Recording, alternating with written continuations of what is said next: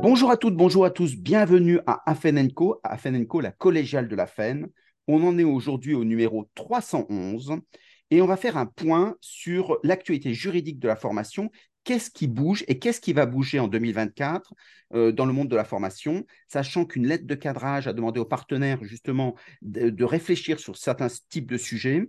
Et donc, ça va être l'occasion d'anticiper, de se dire quels sont les sujets qui peuvent être mis sur la table. Et pour ça, il nous fallait une personnalité émérite qu'on aime beaucoup à la FEN, qui est Jean-Marie Lutringer. Bonjour Jean-Marie.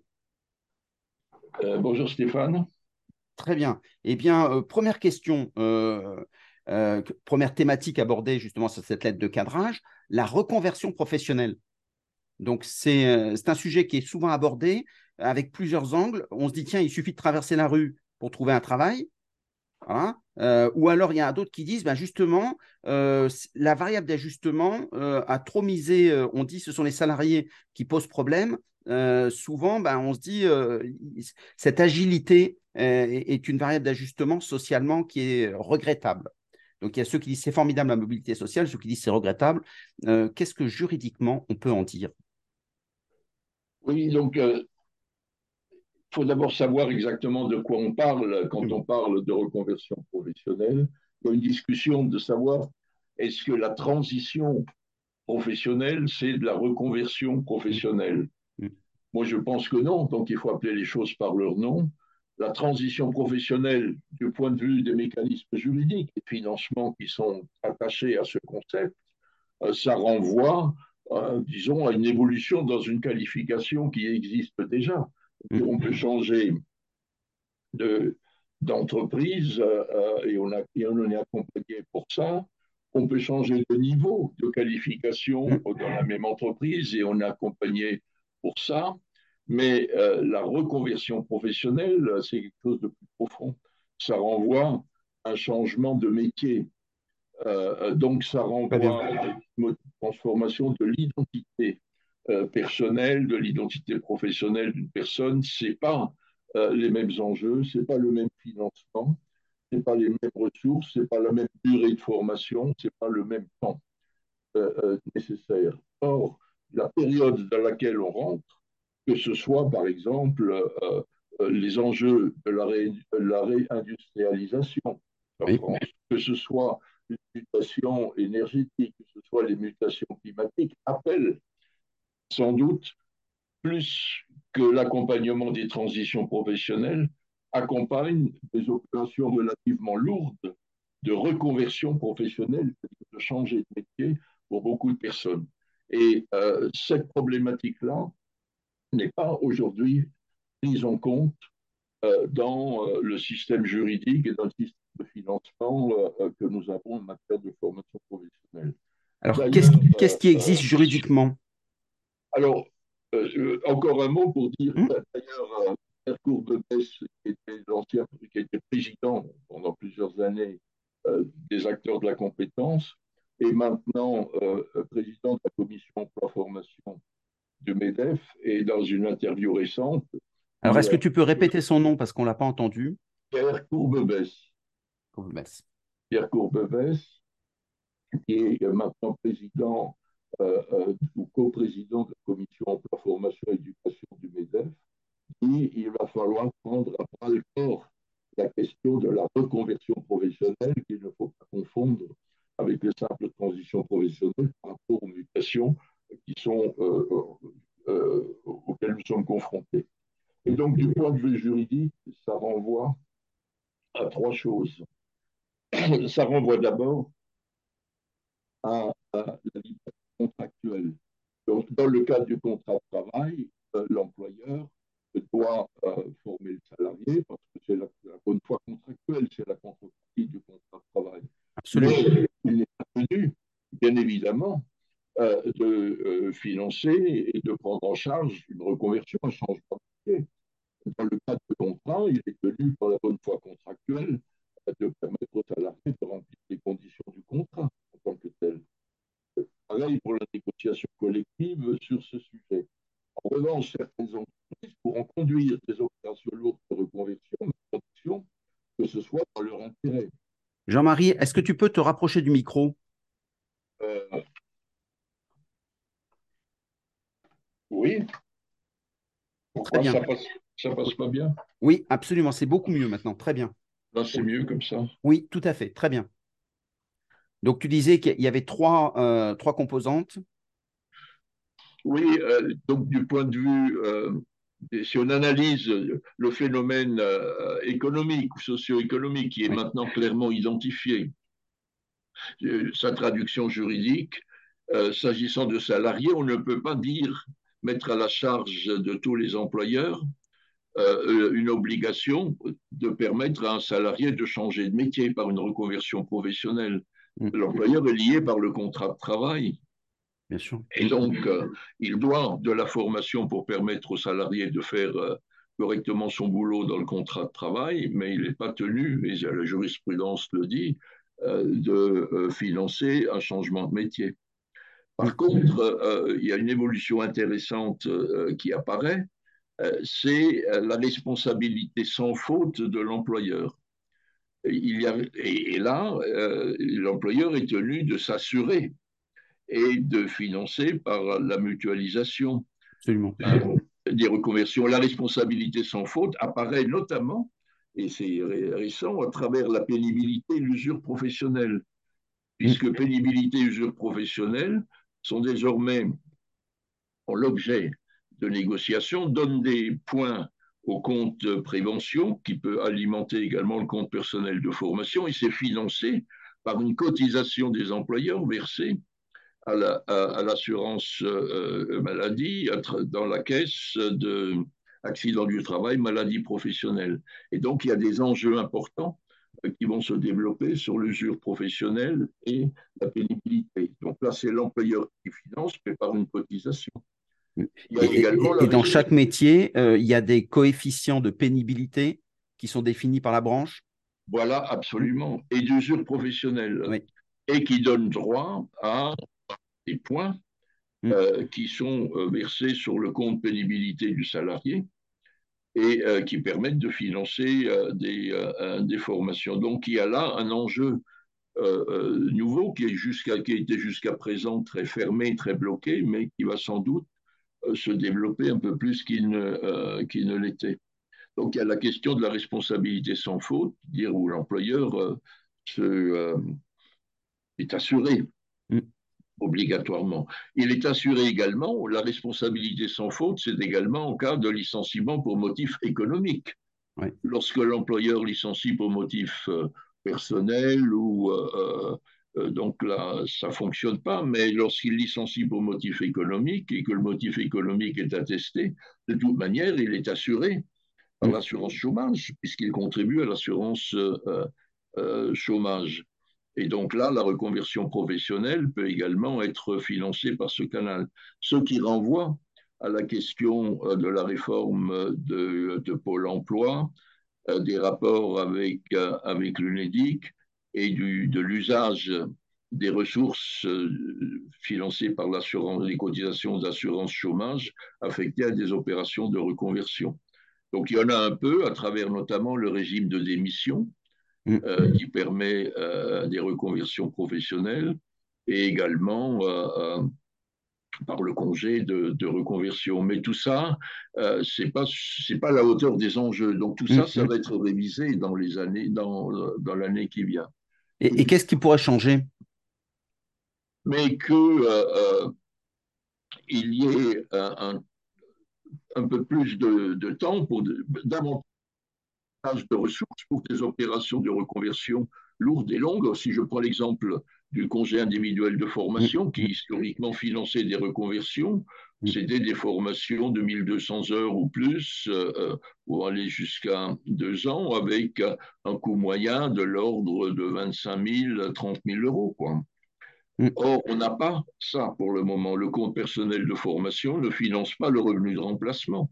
Il permet de financer euh, euh, pour 5 000 euros ou éventuellement 8 000 euros des, des, frais de formation, mais pas le revenu de remplacement. La question euh, c'est celle du revenu de remplacement pour des opérations lourdes de reconversion professionnelle. Voilà. Mm. Il y a ça. Et puis la troisième, euh, la troisième voie, bah, c'est la reconversion à titre personnel.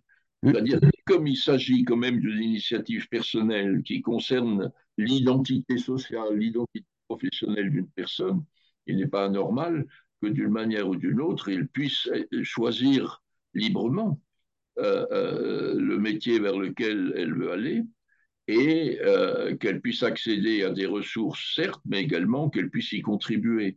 Et donc là, ça renvoie à la question euh, euh, de, de l'épargne-temps. Dans l'actualité qui, qui s'ouvre, euh, il y a un compte épargne-temps universel qui va être négocié. Le compte épargne-temps universel permet de, de, de réfléchir sur l'équilibre des temps sociaux tout au long de la vie, pas seulement sur la semaine de quatre jours ou sur les congés payés de l'année, mais sur euh, la gestion du temps sur une vie professionnelle en tant que telle. Mm. ce compte d'épargne-temps universel euh, va bien sûr permettre euh, toutes sortes d'initiatives d'usage à titre personnel, mais il sera également possible, bien évidemment, d'utiliser l'épargne ainsi, qui sera une épargne en principe monétaire, les ressources ainsi épargnées euh, pour financer euh, une reconversion ou un projet d'éducation à l'initiative de la personne. Bref, il y a tout un spectre euh, de, thématiques juridiques qui apparaissent de manière un petit peu plus, plus visible et qui vont être dans le débat public et celui des partenaires sociaux d'abord et dans le débat public dans les mois qui viennent. Voilà. Mm pour résumer, il ne faut pas confondre euh, transition professionnelle. Mm. Pour la transition professionnelle, on a des outils, on a, il y a du financement. Euh, euh, c'est des formations relativement courtes qui permettent d'entretenir et de développer ses compétences. Mais la mm. reconversion, c'est autre chose, c'est plus profond et ça change de métier. C'est-à-dire, c'est je sais pas moi, le, euh, euh, le boucher charcutier qui veut devenir dentiste, quoi. Mm. j'exagère un peu, mais enfin, c'est. Mais alors, est-ce que finalement, on s'aperçoit qu'il va y avoir euh, des. des, des, systèmes de financement, des, des, possibilités qui sont offertes? Est-ce que le vrai problème de la reconversion, euh, c'est pas qu'on ne connaît pas les métiers de demain, qui sont des métiers d'avenir?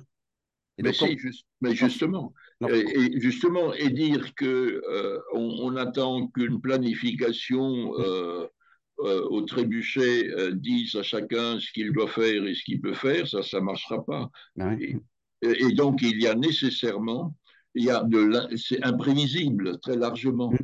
D'où la nécessité à la fois d'avoir de la planification pour dire quels sont les métiers où il y a euh, une demande de la part euh, des entreprises, ça c'est évident, et de créer l'information, l'accompagnement pour orienter vers ces métiers. Mais je pense qu'il est important de euh, garder un espace pour gérer le caractère imprévisible et de donner à chaque personne la possibilité de se déterminer elle-même en fonction de ce qu'elle veut, du changement de métier vers lequel elle veut aller. Quoi. Donc, pour les raisons. C'est une espèce de soupape, de, mm, mm, bien sûr.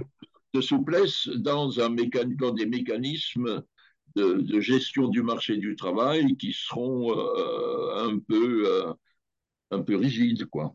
Mm. Alors, pour un responsable de formation, tout comme un collaborateur, euh, s'il veut se renseigner sur les métiers d'avenir, comment est-ce qu'il fait?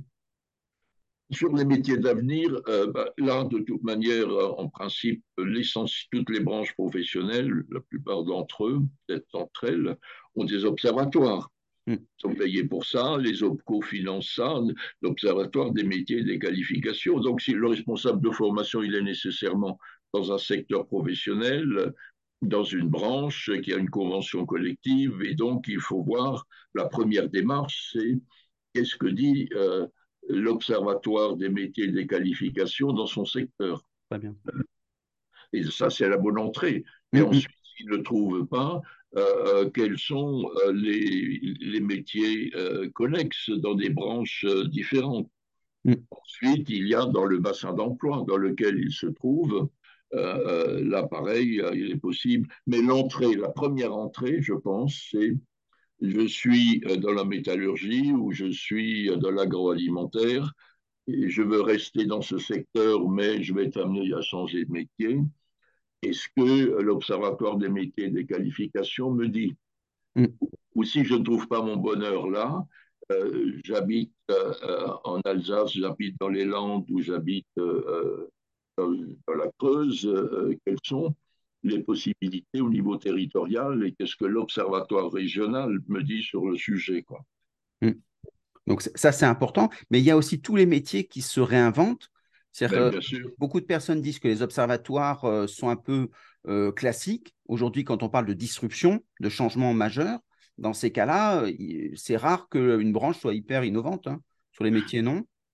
Oui, euh, oui, oui, oui et non. Enfin, il y a toujours des limites tout. C'est la raison pour laquelle moi je plaide pour avoir trois fondements juridiques qui permettent de dégager du temps et de l'argent euh, pour une reconversion, c'est-à-dire un changement de métier, à la fois euh, lié au contrat, à la liberté contractuelle, c'est-à-dire euh, ce qui l'entreprise, l'employeur et le salarié disent on se met d'accord pour un changement de métier. Et là, par exemple, on peut très bien utiliser le dédit formation. Dire l'entreprise peut dire moi je sais que dans les deux ou trois années qui viennent, j'ai besoin de gens compétents sur tel ou tel métier, or je ne les ai pas pour le mm-hmm. moment. Euh, si tu veux rester chez moi, si tu t'engages à rester chez moi trois ans, quatre ans ou cinq ans, moi je te finance cette reconversion, mais tu prends un engagement de rester pour que je puisse mm. amortir le capital que j'ai investi. Bien sûr. Aujourd'hui, ça ne se fait pas beaucoup, le dédit formation. mais pas beaucoup. Et donc, euh, ça peut être davantage mobilisé. Bien sûr. Cette question-là. Voilà ça peut être davantage mobilisé. Tu avais, tu avais d'autres euh, propositions? Ah ben, L'autre proposition, euh, euh, c'est de bien de c'est ce que j'avais évoqué tout à l'heure, c'est la responsabilité sans faute de l'employeur. Mhm. L'employeur, par rapport à l'usure professionnelle à l'activité, il verse de toute manière une cotisation accident du travail, maladie professionnelle qui est affecté, qui sera affecté à l'usure professionnelle, la pénibilité. Et donc, euh, euh, le responsable de formation de cette entreprise a intérêt à voir comment les choses évoluent dans sa branche mmh. professionnelle sur le sujet et s'il y a des situations d'usure professionnelle pour lesquelles il peut proposer aux mmh. salariés des chemins pour en sortir et pour, ce, pour une reconversion. Euh, euh, professionnel. Donc ça, c'est la deuxième euh, piste. Et puis la troisième qui est plus classique, c'est-à-dire lorsque vraiment il y a problème économique, là c'est licenciement pour motif économique, le congé de conversion, mais là c'est des droits qui existent depuis, depuis des années.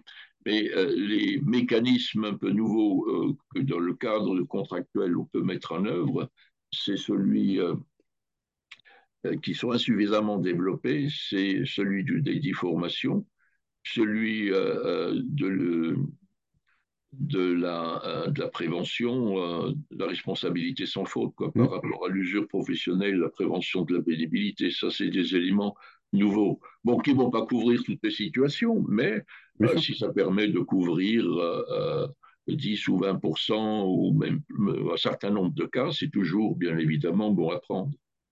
Eh, eh, alors justement, on parlait des observateurs des métiers des qualifications. Euh, est-ce que les entreprises, comment ça fonctionne? Est-ce que les entreprises ont intérêt à, rentrer dedans? Ah non, mais c'est les, entreprises, euh, ils sont parce qu'ils sont mmh. financés par le, ça passe par les, euh, les OPCO. Le financement est assuré par la contribution des entreprises au, à, la, formation professionnelle, qui est redistribuée par France Compétences aux aux OPCO euh, et les OPCO qui sont au service des branches professionnelles pour euh, les observatoires. Et, les entreprises L'intérêt, c'est euh, le responsable de formation s'adresse soit à l'OPCO, soit à la branche professionnelle. Le responsable de la branche, si c'est la métallurgie ou si c'est le bâtiment, il y a des services dédiés. et, c'est par ce canal-là. Très, très bien. Donc, ça veut dire qu'effectivement, de toute façon, c'est un outil de prospective qui est indispensable. Et puis après, derrière, c'est de construire pour chaque entreprise sa spécificité en fonction et, de... et, certaines entreprises, que, si on prend par exemple le, le secteur du, de l'automobile, c'est-à-dire le passage euh, du thermique à, l'électrique, ou si on prend également, c'est le cas pour, euh, pour la poste, où il y a des mutations euh, considérables d'activité, c'est-à-dire si c'est une grosse entreprise, mm. le responsable de formation peut également, avec la DRH, voir s'il n'est pas possible de négocier un accord d'entreprise euh, sur la question euh, euh, des transitions, reconversions professionnelles, avec alors là des financements complémentaires qui peuvent être apportés par le Fonds national de l'emploi. Et il y a des accords comme ça qui sont en cours de négociation, des opérations lourdes. Et mais là, on est dans la liberté contractuelle aussi, mais au, au, au niveau d'une entreprise ou d'une branche professionnelle. Mm. Donc très très bien parce que ça donne. C'est vrai que quand on parle budget, euh, on parle plus sérieusement puisqu'on a de l'argent derrière et on peut faire des choses. Donc très très bien. Euh, la condition de bien nommer les choses, quoi. C'est-à-dire euh, l'adaptation à l'emploi ou, le, développement des compétences ou la transition professionnelle, qui sont des concepts auxquels sont attachés les droits aujourd'hui, le temps, les ressources financières, etc. Euh, donc, ces concepts-là ne rendent pas suffisamment compte des enjeux qui sont derrière la reconversion professionnelle, c'est-à-dire le changement de métier. Mm. Et on n'est pas euh, à niveau pour ce qui concerne euh, les, les, mécanismes juridiques de financement, d'accès à la formation, de revenus de remplacement, etc. Donc, euh, tous les partenaires sociaux vont devoir travailler sur ces sujets. Euh, ça sera l'objet d'une ANI ah ben, euh, C'est ce qui est programmé, oui. oui Avec une deadline? Oui, en principe en mars prochain. Ah donc, là, une lettre de cadrage a été transmise la semaine dernière. Mm. Oui, la semaine dernière aux partenaires sociaux. Euh, euh, et, le gouvernement dit là-dessus, euh, tout ça, c'est à, ressources constantes, sans qu'il y ait avoir des redéploiements d'argent existant, mais ça veut dire aussi les ressources constantes, c'est les ressources fiscales sur lesquelles, par contre, il se peut également que dans tel ou tel secteur, dans telle ou telle branche, il y ait des contributions conventionnelles de dire qui ne sont pas de nature fiscale. Et là, les branches sont libres de dire on lève une, cotisation permettant de financer telle ou telle opération de, reconversion. Ça permet également, à travers euh, l'utilisation des fonds euh, propres de l'entreprise, à travers, par exemple, le, le dédit formation, euh, l'entreprise est totalement libre de faire ce qu'elle ce qu'elle veut. Quoi. Et, le et, le salarié est en droit de refuser, puisque c'est contractuel. Euh, ah oui, ça c'est contractuel. Ah oui, bien sûr. Bien sûr. Ah oui, mais du coup, euh, euh, oui, bien sûr. Oui, mm, on est vraiment dans la liberté contractuelle, absolument. Absolument. Donc très très bien. Donc c'était ce premier sujet. tu voulais qu'on aborde un deuxième sujet qui est un sujet important. c'est la validation des acquis d'expérience. Et donc les partenaires sociaux vont devoir travailler dessus. Oui, Mm. Oui, euh, là, je, vais être plus, euh, plus, plus, court là-dessus, simplement pour dire que la validation des acquis de l'expérience qui a démarré euh, dans les années 2000, 2002, 2002, on pensait que ça allait être quelque chose mm, mm. d'exceptionnel, de remarquable. Bon, ça s'est embourbé, ça n'a rien donné du tout parce que trop complexe euh, par rapport au processus de validation, au jury, euh, euh, le fait également que ce soit principalement contrôlé par le ministère de l'Éducation. Et enfin bref, ça n'a pas, par rapport au diplôme, parce que c'est pas le ministère en tant que tel, mais enfin c'est trop, trop complexe. Donc aujourd'hui, je crois que 17 000 personnes en validation d'acquis d'expérience. Oui, oui. De mémoire. il y a une, une, réforme qui est intervenue euh, en début, au début de l'année qui va se développer là maintenant avec euh, la création euh, d'un GIP de service public de la, de la VAE, réunissant l'ensemble des, partenaires au, niveau, au niveau territorial mais surtout par rapport aux responsables de formation d'entreprise, c'est que euh, on, peut avoir euh, une branche professionnelle ou une entreprise par voie d'accord peut mettre en place un dispositif de VAE, c'est-à-dire que ce n'est pas seulement une initiative de la personne, donc ça peut être pris en charge. Ce qui, signifie que la, la VAE peut, euh, puisque le débouché de la VAE, c'est une certification c'est un CQP, un titre, un diplôme. Jusqu'à présent, c'était un, diplôme, euh, un diplôme d'État. Et donc là, il y a une diversification des certifications professionnelles auxquelles, sur lesquelles la VAE peut déboucher. Donc ça vaut la peine de regarder, entreprise par entreprise, euh, si la branche euh, peut éventuellement fixer un cadre de référence, ce qui est le cas dans le dernier accord formation de la métallurgie, euh, qui part sur une expérimentation de la VAE d'entreprise et de branche. Mm. Avec les fameuses VAE collectives de Vincent Merle, donc euh, le rapport qu'il avait fait dessus, euh, et qui, est porté par l'entreprise. Donc ça, c'est particulièrement intéressant. Voilà, voilà. Donc il y a un, domaine dans lequel les responsables de formation d'entreprise avaient dit jusqu'à présent, bon, c'est pas mon affaire, c'est l'affaire de chaque personne et fait ça, et, puis voilà. Là, ça peut devenir l'affaire de, euh, de l'entreprise avec le soutien de, euh, de, la branche. Ça change la donne, quoi. Est-ce que finalement, c'est n'est pas parce que aujourd'hui, quand on voit les résultats par rapport aux 30 millions de populations actives, euh, ça touche personne, ça mobilise des acteurs qui finalement pour un résultat médiocre. finalement, est-ce que si on n'arrive pas à le relancer, la relance se fait par la simplification, a priori, c'est un des axes prioritaires. Mais euh, si on n'arrive pas à faire exploser les choses, est-ce que ce n'est pas un outil qu'il faut supprimer? Non, je ne pense pas, non. Ah non, surtout pas, non. Non, non, il faut le faire vivre. Non, parce que euh, euh, la question, c'est la reconnaissance de la qualification professionnelle acquise par une personne tout au long de la vie. Mm. Euh, or, euh, cette qualification, cette compétence, cette qualification s'acquiert euh, à la fois par des parcours de formation formels, mais s'acquiert aussi par l'expérience. Et donc, si ça n'est pas formalisé à un moment ou à un autre, dire voilà, s'il n'y a pas une autorité de certification qui dit euh, telle ou telle expérience validée euh, à, telle valeur sur le, marché du travail. Ça ne donne pas de, signaux pour la décision d'embauche ou d'évolution professionnelle à, l'employeur. Mm. Donc la, la, VAE, la reconnaissance de l'expérience, renvoie de toute manière à une certification. Oui, absolument. Euh, cette certification a la même valeur qu'elle soit acquise par un cursus de formation ou par une, ou par une expérience.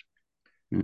Et l'intérêt, c'est que cette certification est d'une force probante suffisante pour que l'employeur qui, en dernier recours de toute manière, est, libre d'embaucher ou de ne pas embaucher, euh, de promouvoir ou de ne pas promouvoir, qu'il ait un signal lui permettant de dire, bon là, je peux faire, confiance à, à, cette personne euh, dont l'expérience et la formation ont fait l'objet d'une certification par une autorité euh, à laquelle je fais confiance et euh, qui me permet de, de, de, prendre ma décision. quoi.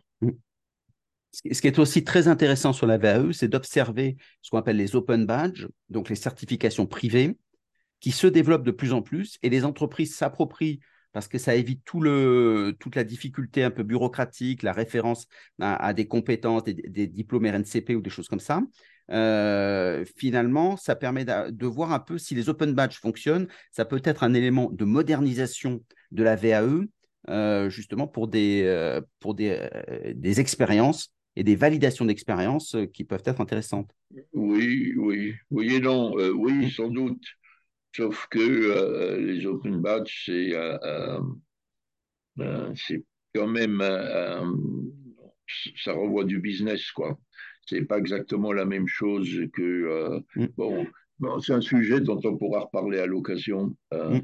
Et je suis un, un peu bon, il y a des, initiatives prises de là, mais le point clé, je pense, c'est que la certification, que ce soit les CQP, que ce soit les diplômes ou les titres professionnels et leur inscription euh, au, RNCP, euh, qu'on on fonctionne sur cette, sur cette base-là. Bien sûr, ce qui, est plus, ce qui permet une standardisation, mais comme les métiers bougent beaucoup, parfois, il peut y avoir ah des alternatives. bien sûr, bien sûr. Que les open badges soient des chevaux légers, un peu d'avant-garde, mais qu'ensuite on rentre dans un système euh, qui soit euh, qui repose sur une décision euh, disons pas seulement de business mais une décision de, nature démocratique quoi mm. donc, en tout cas, la, bonne nouvelle, c'est qu'effectivement, ça pourrait être la négociation, le fait que les entreprises peuvent se réapproprier la VAE Absolument. pour faire un outil de, valorisation de leurs collaborateurs. Absolument, de absolument, absolument. Oui, oui, là, il y a une nouvelle fenêtre qui vient de s'ouvrir. Et euh, qui va se construire là dans les temps qui viennent et ça mérite d'être regardé de près. Alors, tu voulais aborder aussi un troisième sujet qui était la négociation des classifications. Oui, oui. Et de quoi Qu'est-ce que ça veut dire? Ah là là, et tu sais pas ce que ça veut dire, comme beaucoup de monde d'ailleurs. Mm. Les classifications, euh, c'est euh, le, cœur de la négociation sur euh, les salaires, dire toutes les conventions collectives pour être étendues et donc avoir force obligatoire dans toutes les entreprises, euh, doivent nécessairement comporter une grille de classification. La grille de classification, euh, il y en a de plusieurs sortes. historiquement, Aujourd'hui, c'est principalement des grilles dites à critères classants qui permet, qui dit, euh, voilà, euh, pour tel euh, emploi, voilà les critères d'autonomie, les critères de responsabilité, la technicité, etc., et qui donne une cotation aux différents postes occupés, proposés par, par l'entreprise. Et pour pouvoir accéder à telle ou telle grille de, de classification, donc il y a l'opération de classement qui est faite par, euh, euh, par l'entreprise. Les euh, certificats, historiquement, on pouvait y accéder simplement par le diplôme en formation initiale mmh. et rien ne se passait pour la formation continue. Et depuis qu'il y a la formation tout au long de la vie, il faut bien évidemment utiliser assez régulièrement ces grilles et pour voir, pour voir comment euh, l'évolution professionnelle euh, des salariés peut se faire à l'intérieur de, de l'entreprise. Donc c'est une opération euh, compliquée. Mm. Et les entreprises, enfin les branches professionnelles doivent réviser tous les cinq ans leur grille de classification. Mm. Ça détermine également un enjeu majeur, bien évidemment, qui est euh, le salaire qui est lié à chaque positionnement dans la grille de classification, et notamment euh, les salaires conventionnels, le salaire minimum. Or, comme le SMIC a beaucoup augmenté dans la dernière période, un certain nombre de, salaires conventionnels étaient inférieurs au SMIC. Donc, il a fallu réajuster. Donc, il y a cet enjeu de court terme. Et donc, là, l'actualité de la question est la suivante. L'actualité est la suivante. Une loi euh, issue d'un accord euh, interprofessionnel accord professionnel conclu en, en février 2023. La loi est parue au JO c'est aujourd'hui ou la semaine dernière, enfin ces jours-ci, il faut que je vérifie, enfin tout à fait et c'est l'actualité immédiate, dit avant la fin de l'année, c'est-à-dire dans, le, mois qui vient, mm. euh, toutes les branches professionnelles qui n'ont pas ouvert une négociation pour mettre à jour leur grille de classification devront se rencontrer pour ouvrir ce processus de négociation. Or, euh, parmi euh, les 200 à peu près conventions collectives des entreprises de plus de 5000 salariés qui sont suivies par le ministère du Travail, à peine un tiers sont à jour de leur classification. Et donc, sans compter les, moins de 5000. Mm. Et donc, euh, il y aura nécessairement euh, euh, des, du mouvement dans les branches professionnelles et par conséquent les entreprises sur euh, la révision, la mise à jour des grilles de classification. Hmm. Donc, ça veut dire que c'est. Alors, c'est un point technique, mais est-ce que c'est une obligation dans le mois qui va venir euh, d'ouvrir la négociation ou est-ce que c'est une obligation d'arriver à, à, finaliser Ah non, c'est tout à fait impossible. Non, non, non, non c'est simplement euh, d'engager, de se rencontrer pour euh, voir euh, s'il y a lieu de réviser ou non. Donc, et ensuite, c'est la liberté contractuelle, on peut toujours échouer. Bien sûr. C'est-à-dire, il n'y a pas d'obligation de conclure en, négociation collective, jamais. D'accord, oui, c'est ça, absolument. Non, mais donc il y aura du mouvement dans beaucoup de branches qui se diront bon, ok, on se rencontre et puis ça va avoir des effets dans les, euh, dans les, dans les mois qui viennent ou dans l'année qui vient. Mais l'intérêt, là, c'est la rencontre entre euh, la réforme euh, de la certification depuis la loi de 2018, le RNCP, et les grilles de classification, puisqu'on aura des outils, on aura des supports qui pourront être positionnés dans la grille de classification aussi bien par les CQP que par les certificats euh, professionnels que par éventuellement les micro-certifications. Mm. Donc ça change, permet de prendre en compte les acquis de l'expérience et les acquis de la formation tout au long de la vie et pas seulement par, par rapport au diplôme de formation initiale euh, euh, délivré, par, délivré par un ministère. Quoi. Et, qu'est-ce que tu dis aux gens qui, qui souvent euh, disent euh, tout ça, ce sont des négociations qui sont euh, des, bureaucraties on discute sur la discussion. Ah non, mais c'est des négociations de tout le veuille ou non.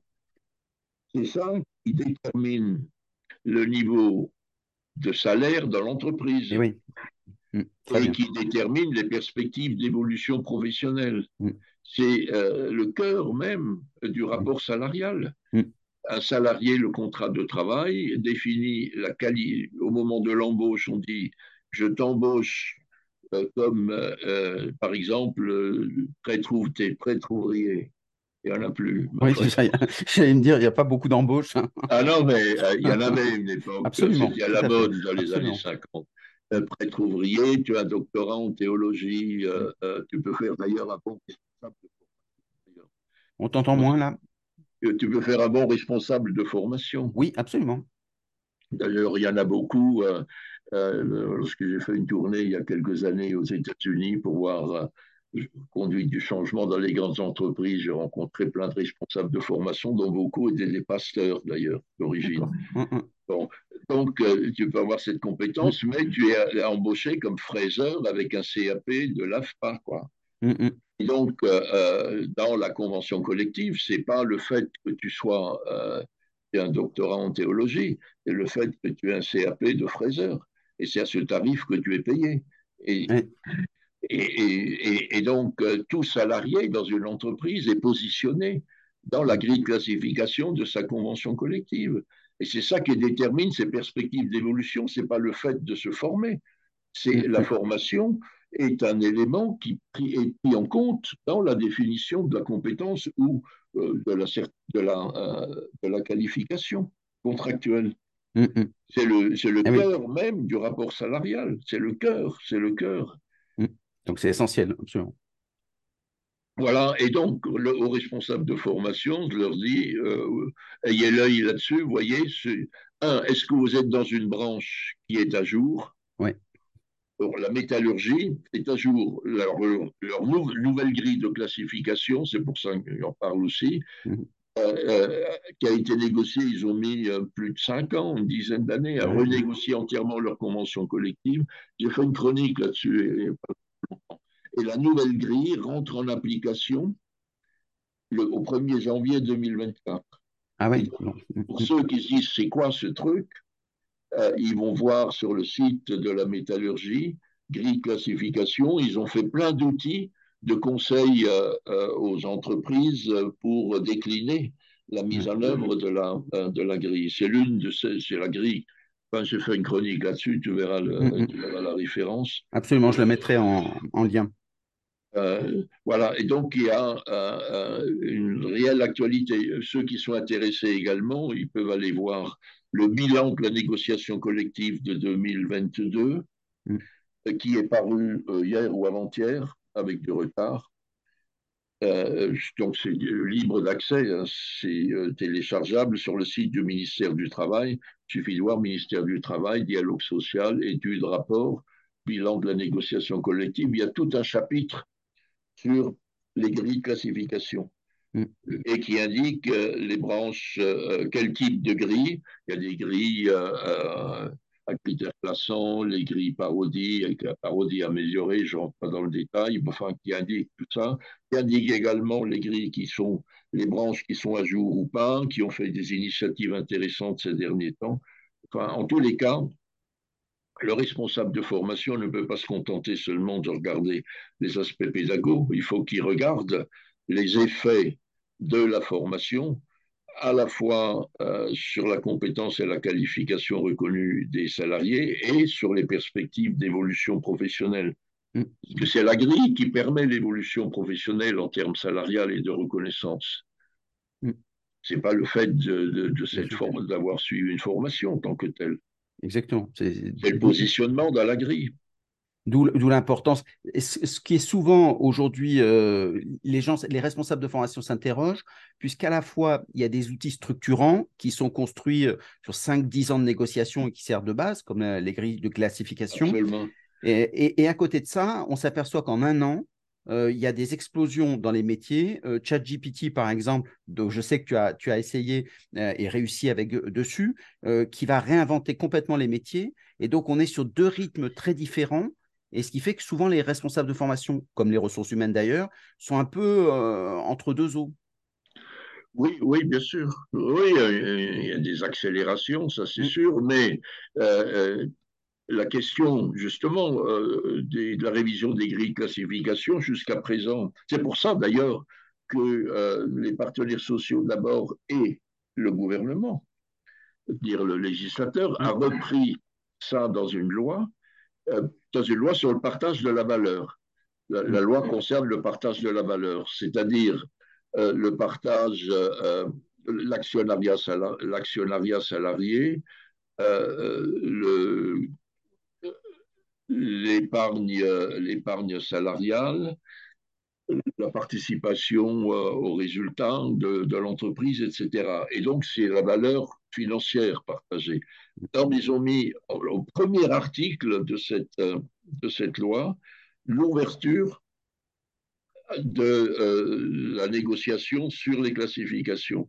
Ce qui veut dire que la valeur pour le salarié, c'est certes, euh, c'est principalement sa compétence et sa qualification reconnue dans l'entreprise et son caractère évolutif c'est pas seulement le fait de devenir occasionnellement accessoire, euh, occasionnellement actionnaire ou, avoir une épargne, une épargne salariale.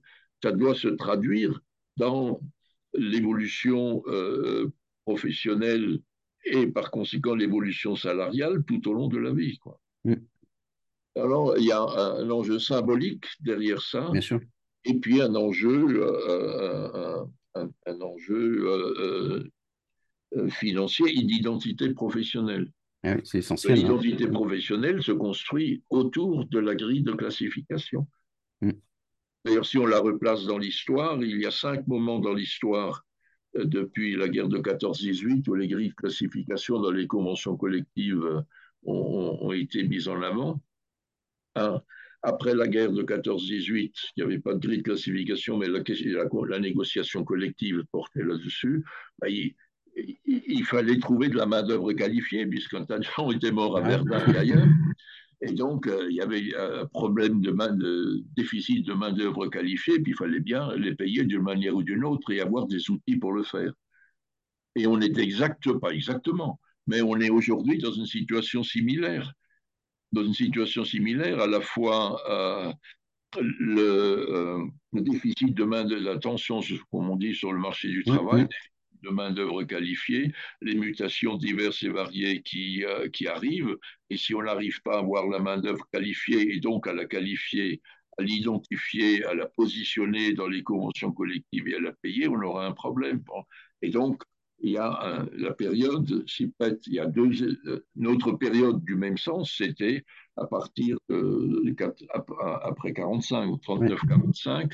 Là, comme il y avait un problème pareil, de main-d'œuvre qualifiée pour reconstruire. Euh, L'État a dit écoutez, c'est moi qui décide maintenant. Ils ont pris un arrêté pour définir les salaires. C'est ce que certains proposaient depuis qu'on a de l'inflation, pour dire euh, donc les partenaires sociaux euh, et le gouvernement disent non, non, ça, on est en économie de marché, en gros, c'est la négociation collective sur les classifications qui doit faire ça. C'est pour ça qu'ils l'ont mis. Et puis, il y a eu d'autres d'autres époques importantes. C'est au, moment du Front populaire, donc arrivé de la gauche au pouvoir, négocier sur les grilles de classification, c'est-à-dire la, la, qualification et le salaire.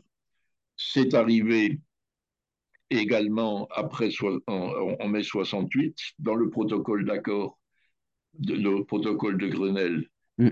ouvrir la négociation sur les classifications, c'est-à-dire soit la qualification et les salaires. C'est revenu avec les lois Auroux, en quatre, après l'arrivée de la gauche au pouvoir, négocier sur les classifications et euh, les qualifications et par conséquent les salaires, et la formation qui va avec. La formation n'est qu'un moyen au service de ça. Mm, mm. la formation n'est pas le, c'est pas la formation en tant que telle qui donne le salaire et qui donne la qualification. C'est mm. euh, la formation et l'expérience dès lors qu'elles sont certifiées et inscrites dans, dans une hiérarchie salariale que, représente la grille de classification. Et aujourd'hui, aujourd'hui, on, a l'inflation, donc on a une pression sur les salaires euh, conventionnels de base qui sont en dessous du SMIC, donc ça, c'est pas possible. Mm. On a euh, des problèmes majeurs de mutation économique, de reconversion, de réindustrialisation, euh, qui supposent euh, de euh, revoir la valorisation des, des qualifications et des salaires dans beaucoup de secteurs, et donc ça passe par les grilles de classification. c'est un enjeu à la fois historique, politique, stratégique, mais les pédagogues dont tu es mm. considèrent, comme tu l'as dit deux ou trois fois déjà tout à l'heure, que c'est bureaucratique et tu as mm, mm, Oui, exactement. C'est structurant. Et donc, Absolument, c'est là, c'est là le mot juste. C'est structurant. Donc, très, très important, puisqu'on arrive à la fin de l'émission. Merci beaucoup, Jean-Marie. C'était passionnant. Et puis, euh, le fait d'avoir mis un coup de projecteur sur négociation sur la classification, on entend assez peu euh, le fait ah non, pas du tout. Oui, c'est ça. Enfin, je voulais pas. Oui, mais complètement. Je, ne l'avais pas entendu avant, donc. Euh, mais très intéressant, euh, justement, et de permettre à tous les responsables de formation et tous les auditeurs ben, de suivre ces négociations en sachant un peu les thématiques qui vont être abordées. Et donc ça, c'est important pour se faire sa propre idée. D'autant plus non, que mais c'est effectivement c'est un certain nombre d'effets structurants. Euh, dont c'est l'objet du droit et des règles de financement qui, qui structurent ensuite. Euh, on, agit, on, fait un tas de choses, mais on oublie un peu quels sont les effets structurants. Or, ces effets structurants euh, vont être sur le métier dans les mois qui viennent. Quoi. Mm. Et donc, c'est important que le responsable de formation acquiert un minimum de, de culture, pas pour en faire un spécialiste, c'est dans la fonction RH dans l'entreprise, mais enfin quand même. Mais qui comprennent la cohérence de son métier. Donc très très bien. Voilà ce qui lui permet de mieux dialoguer d'ailleurs avec son collègue RH dans l'entreprise et de saisir des vraies opportunités. Merci beaucoup Jean-Marie. Si on veut lire tes chroniques, euh, où, est-ce qu'on peut les lire? Mais euh, sur mon site de JM. Euh, bah, tu verras. On, mettra, on mettra le lien dans les notes de l'émission. T'embête pas. Et si on veut te contacter, on peut te contacter sur LinkedIn? Oui, oui, ou par, sur mon site. ou sur le site directement. Très, très bien. C'est toujours euh, passionnant. Euh, et donc, si les gens veulent aller plus loin, n'hésitez pas à le faire. En tout cas, euh, merci Jean-Marie, c'est toujours extraordinaire. Et donc, j'adore le fait d'échanger ensemble, d'avoir ton regard sur les choses de la formation. Merci beaucoup. Au revoir à tous. Salut. Salut.